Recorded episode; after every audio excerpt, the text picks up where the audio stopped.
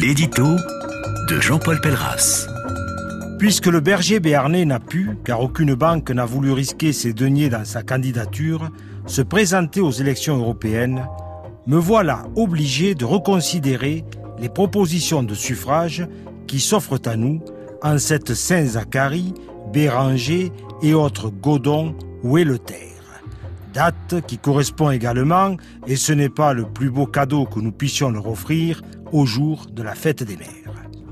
Voici donc ce que nous avons en magasin pour désigner celles et ceux qui vont décider de notre avenir au sein de cette communauté de destin où, à bien y regarder, je n'ai retenu de la mandature précédente que le départ des Anglais.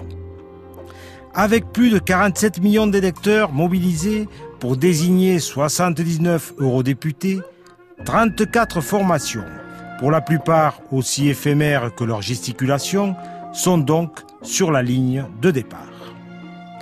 Nous avons ici affaire au parti que nous qualifierons de classique, même si l'élection peut porter à confusion avec l'effigie du président de la République vantant les mérites d'un mouvement dont nous tairons le nom pour respecter cette neutralité si chère à la Constitution.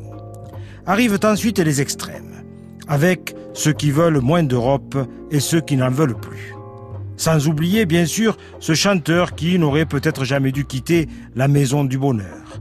Un parti pirate, un mouvement espérantiste, un autre composé de jeunes de moins de 30 ans, des animalistes, des gilets jaunes, de nombreux courants écologistes et entre autres des démocrates musulmans.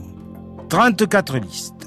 Approchez, mesdames et messieurs qui se produiront dans votre bonne ville dimanche prochain avec des numéros d'équilibristes et de trapézistes, des dompteurs, des magiciens, des funambules, quelques clowns plus ou moins augustes, des acrobates, des animaux savants, des bêtes féroces, des jongleurs, des spécialistes de la cavalerie et beaucoup, beaucoup d'illusionnistes.